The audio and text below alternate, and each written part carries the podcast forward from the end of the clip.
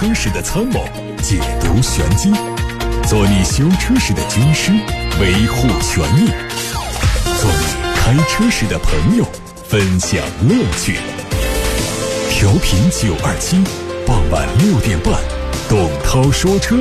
只和车友在一起。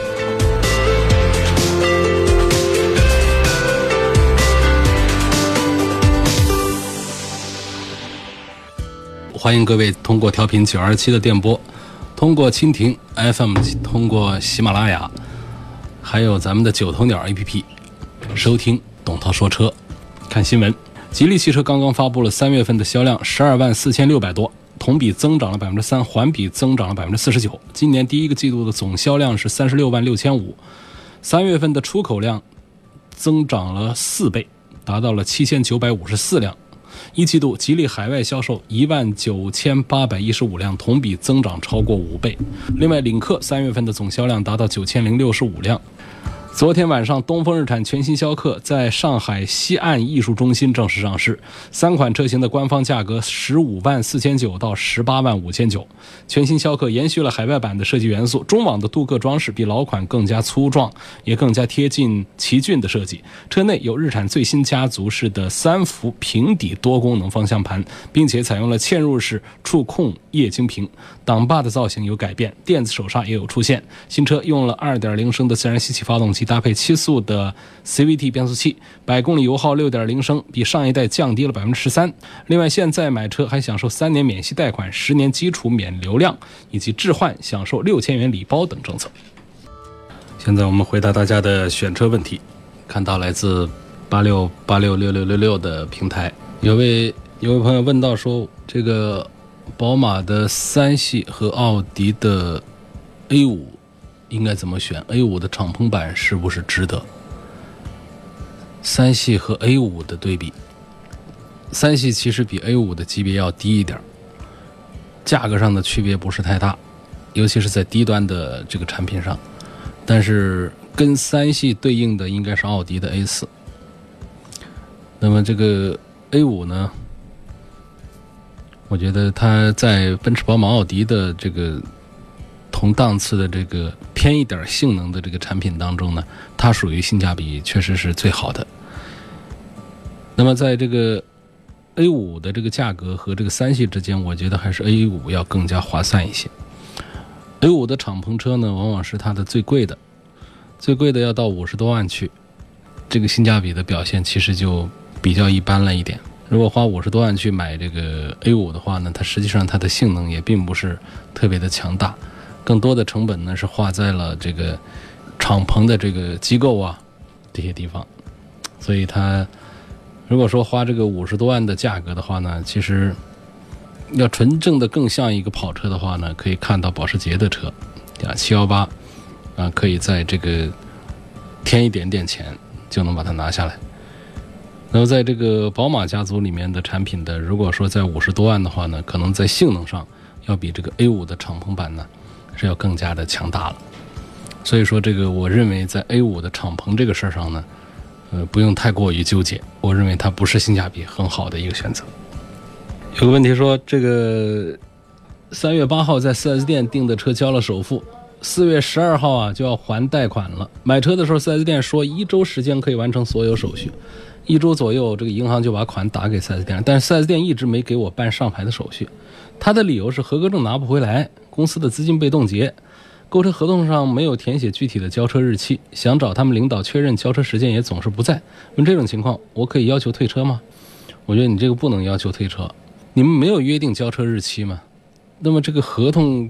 我们双方都得遵守啊。为什么连交车日期都不约定呢？因为我们在这个生活当中确实遇到很多这样的情况，这销售员呢口才又好，把我们这个消费者啊给绕进去，呃，一切都是口头担保，啊，拍胸保证没有问题，而且呢他会说的让你很同情他，就是如果写上交车日期会变得非常的被动，我们的工作不好做，你不写上的话呢，我一定会尽最大的努力。然后大家一想啊，我这钱都交出去了，这人家不都想卖车吗？怎么会不给我车呢？就不知道这后面还有这个合格证啊这样的手续的一些问题，嗯，但是呢，虽然说合同上面没有写交车的日期，没有做这样具体的约束。但如果说超出了我们人之常情的一个认定范围的话，我们觉得仍然是可以要求退车。你打比方说，你是三月八号交了首付，四月十二号还贷款了，也就是说在四月这个上旬的时候，已经把这个贷款手续把它办下来了。那么现在呢？手续是不是已经办下来了啊？也就是在四月上旬已经办下来了。办下来之后，应该是及时的把车给到你的手上。但是说一天两天两天三天的，我们就认为对方是在故意的怎样的话，可能也不是。他那边确实有一些呃问题。但是如果说到了已经开始还贷款了，然后往后再过个一周两周的，这车还不能给的话。这虽然说在法律上，在我们的合同条款上，啊，没有约定具体的这个时间，好像对方没有违约，但是呢，从这个常理上讲呢，他这已经构成了这个合同上的一些这个不合理的地方，啊，构成这个霸王条款的这样的嫌疑，我们仍然可以申诉，要求把这个合同交易取消掉，把车给退掉的。所以这个事儿呢，现在是刚刚才有这样一个苗头。我们觉得可能时间点还没有到，还没有到很成熟的时候，而关键点在于你的合同上确实没有提到交车日期。那么我们上纲上线的讲这个法律上的条款，讲合同条款来掰的话呢，目前对方没有构成明显的违约的这种情形，所以我们只能是继续等一等了，一直等到他这个延迟交车已经超出了我们人间的能够认识到的经验的这种常识。和常理的时候，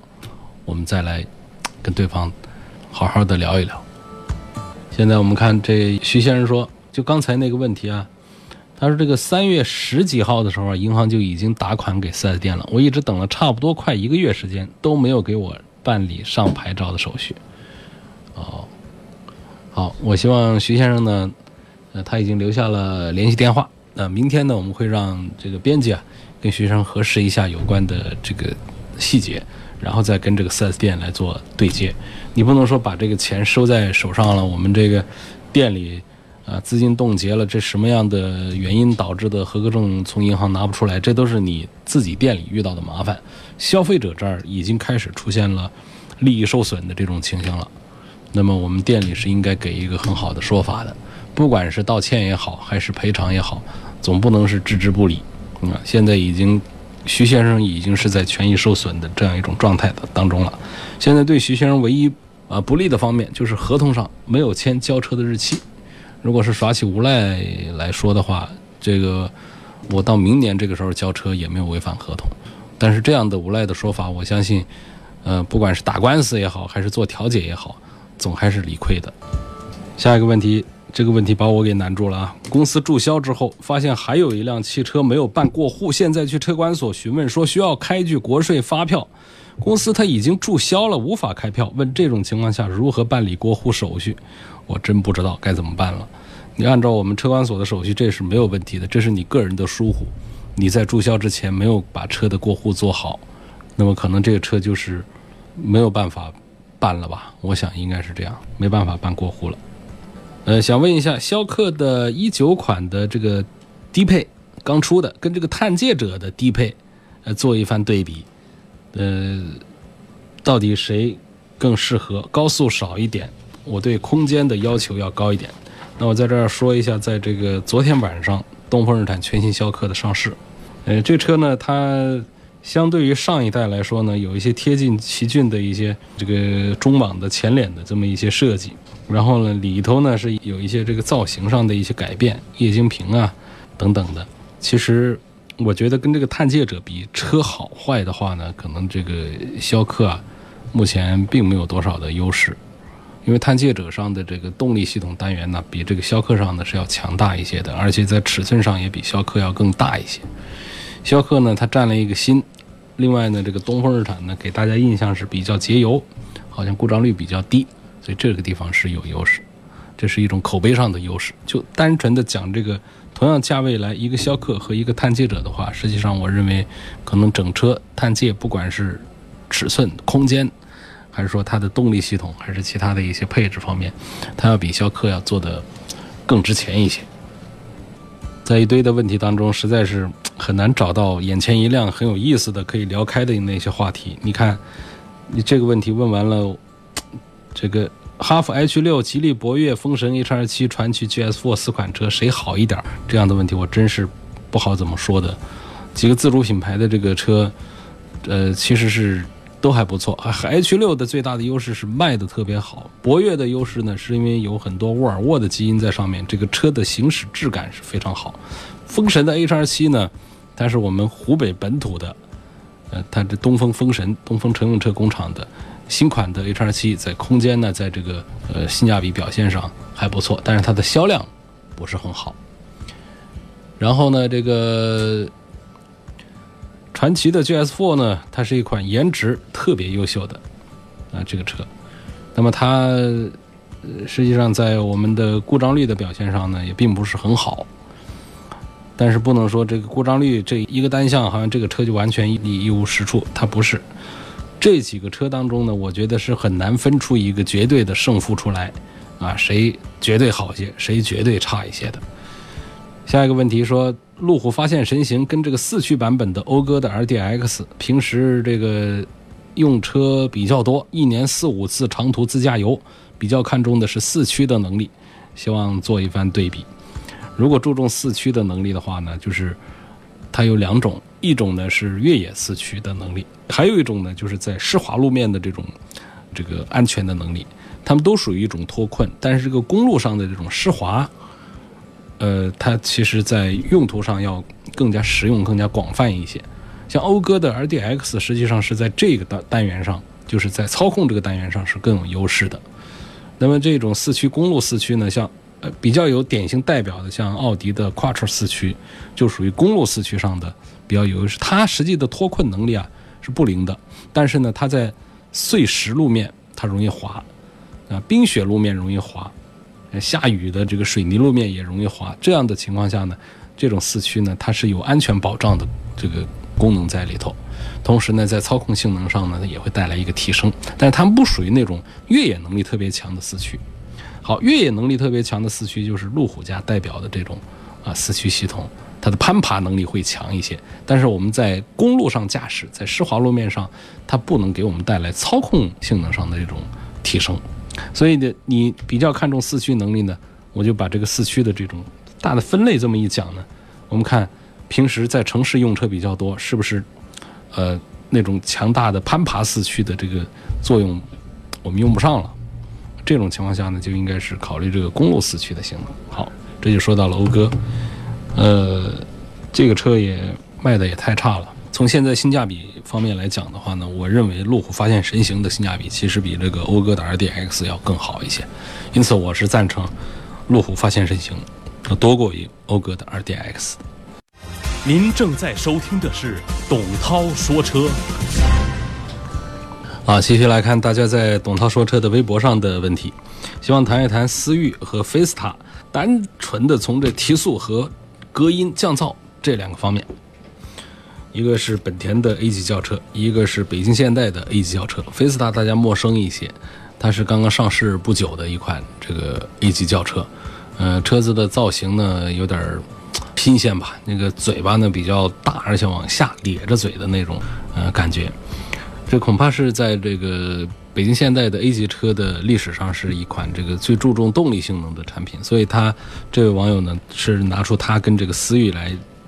的对比这个提速，因为它有一个两百匹马力的这个一点六 T 的这个动力在顶配上，所以它比这个思域的绝对的零百提速的速度是要好一些。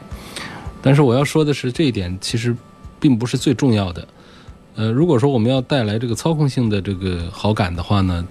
提速是一个方面，甚至是提速是其中比较次要的一个方面。更重要的一个方面呢，还是。在运动驾驶过程当中，车辆的动态稳定性能，就是我们在高速弯道的时候，它车身会不会失控？我们在高速行驶的时候，刹车能不能让车停得下来，而且车身还非常的稳健的停下来？包括我们在急加速的时候，车辆的动态性能是否稳健，这一切都是来自于非常精良的底盘调教。而很显然，十万出头的产品不可能在这方面投入太多的成本和精力，所以我们不能指望一个思域或者说一个北京现代的菲斯塔能够给我们带来多好的操控性能，它最多给我们带来的是零百的提速。像菲斯塔官方宣称的这个两百匹马力的这个一点六 T 呢，可以跑进七秒钟，就是六秒多钟的提速。但是你千万不要转弯，你一转弯，它腿就软。那么思域同样也是这样的一个车，尽管前面呢。被一些网友们把它炒得好像形象不太好，好像开思域都是那种爱开斗气车的，跟别人喜欢 PK 比赛的速度的，呃，有点这样的一个误导。但实际上呢，第一，思域并不是提速特别优秀的，呃，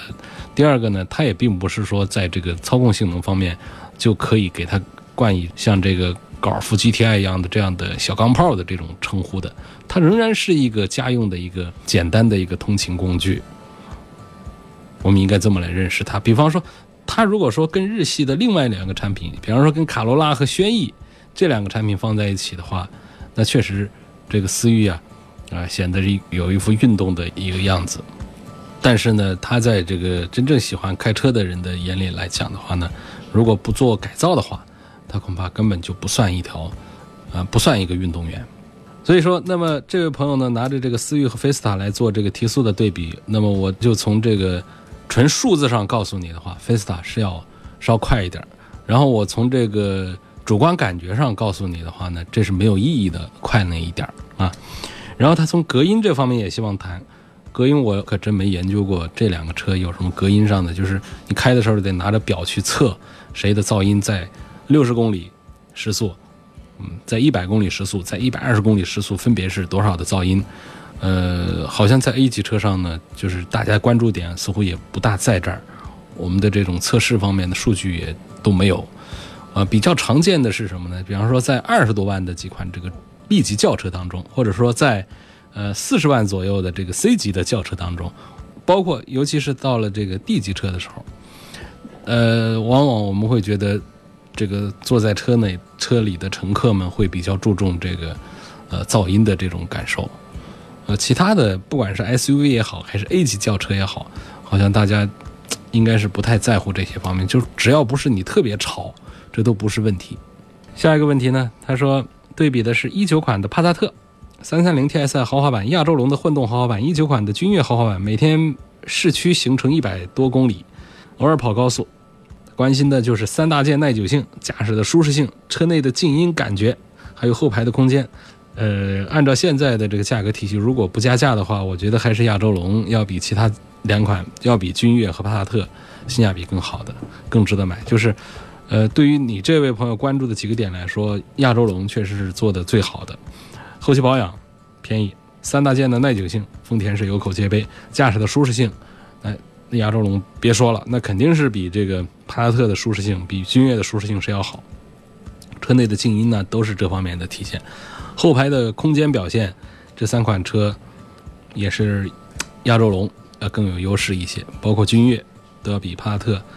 其实这个后排的这个空间，应该说这三款车的区别不是太大啊。亚洲龙呢是稍微领先那么一丁点儿，占一点优势。所以在这个二十几万的这个 B 级车里面，恐怕还是亚洲龙目前我认为纯性价比更高一些。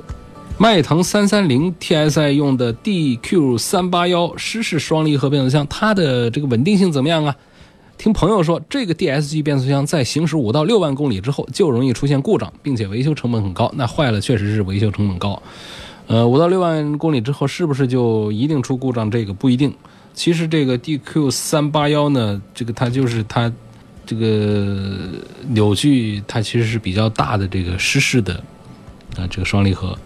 它的故障率呢，还是要比干式的要好得多。我认为，在这个双离合变速箱的稳定性这个问题上呢，它永远是就是在我们现在的这个认识当中是没有丢掉过去的对它的印象的，就是有毛病。但是现在要给大家一个新的印象，就是毛病比过去少多了。但是相对于 AT 和 CVT 变速箱来说，它仍然是毛病比较多，而且是在公里数比较大的这个阶段的时候，相对讲。平行跟其他产品讲，它的故障率是要高一点的。您正在收听的是董涛说车。好，谢谢看大家的问题。现在是看到了一个交通规则的问题。有位网友在这个微信公众号的后台上问：掉头车道能不能左转弯？这个左转弯能不能掉头？呃，掉头和左转之间的，它不一定是矛盾，也不一定是一体化的。就是，总之我们是按照一个总原则，就是各行其道。然后呢，看地面的这个标志。你打比方说，像这个有的这个地方呢，它只有一个掉头标，它没有左转标的话，嗯，那么这个路口应该说它是不能左转的。那么地面上又有掉头标，又有左转车道的，我们就应该在左转车道上左转，在掉头车道上掉头。那就是说的是两个或者是三个路口的这个车道的时候，就是记住四个字：各行其道。通常呢，只要有掉头标志的车道呢，旁边往往都会有一个左转的车道。那如果你在掉头车道左转的话，那就是违章。那么就按照不按所需行进方向驶入导向车道，交警可以罚两百块钱记两分。所以说，准备掉头的车主呢，就乖乖的走掉头车道；准备左转的车主就规规矩矩的走左转的车道。万一走错道，本该左转，但是呢，你却走在了掉头车道，那你就将错就错，就掉个头算了，多绕点路。那为了安全，这点路不算什么。另外呢，还要看地面上的就是这个分割线，分割线如果说是这个。双黄线实线的，那就是要注意。在这种情况下是，呃，如果说这个地方是一个掉头标的话，你最好是不要做这个，呃，压线的这种左转。但是如果我们这边靠你这一侧是虚线的话，意味着我们这边是可以把它掉头过去转过去的。所以呢，这一个呢不能一口气来说清楚到底是掉头路口能左转还是不能左转。还是要看这个具体的灯光标志，还有地面的标志。有两个问题：一八年买的八代的凯美瑞，开到现在感觉有明显的顿挫，但是去 4S 店看了，他们说这也没太大问题，因为这也是我的第一部车，不太懂。明显的顿挫，4S 店认为这不是大的问题，这就是这个顿挫呢，是你觉得明显，它到底是多么多么明显？呃。你要是有空的话，你把车开到电台来，我们请记者和编辑给你试驾一下。因为这个顿挫的明显和不明显，这是很主观的东西。呃，发动机里面呢，这个变速箱里面呢，它在换挡机构换挡的过程当中呢，它出现一点点顿挫，它可能是正常的。但是呢，有的人会忽略它，有的人会觉得这是很明显的。那么在 4S 店这边呢，他们认为这个是没有大的问题。那到底是多大个问题呢？通过这一番留言，我们是没有办法下结论。所以说，你有时间的话呢，可以通过八六八六六六六六电话联系预约，我们记者来帮你看一下车。第二个问题呢，他就问到了加油，说在家门口一个民营加油站加油，最近小区的人都说那个加油站的油品不好，不知道会不会导致车出什么问题。呃，民营加油站呢，我认为也不一定就不好，他只要能够开门营业。那么就要接受有关部门的计量监督和品质管理，包括它的进货的渠道，那不是很随便的，就是自己家开个炼油厂就把这个加油站给盖起来了的。那么同样呢，我们有一些这个品牌比较大的这个加油站，它也有包给私人的，它的油的进货渠道也可能，呃，跟这个其他的公有的加油站它不一样的。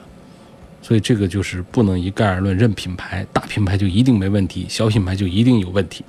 那至于你们小区的人都说那个加油站的油品不好，那就是你没遇到，别人遇到了，你以后呢还是少到那个加油站去。毕竟口碑还是很重要的。既然有口碑说它不好，那就是他曾经做过啊不好的事儿呗。那么你的车现在在行驶当中没有感觉到异常的话，你现在去切换别的油，应该是不会对我们发动机造成一个。很明显的一个伤害。问这个现代的朗动能不能买？网上有很多转向卡滞的问题。转向卡滞的这个问题呢，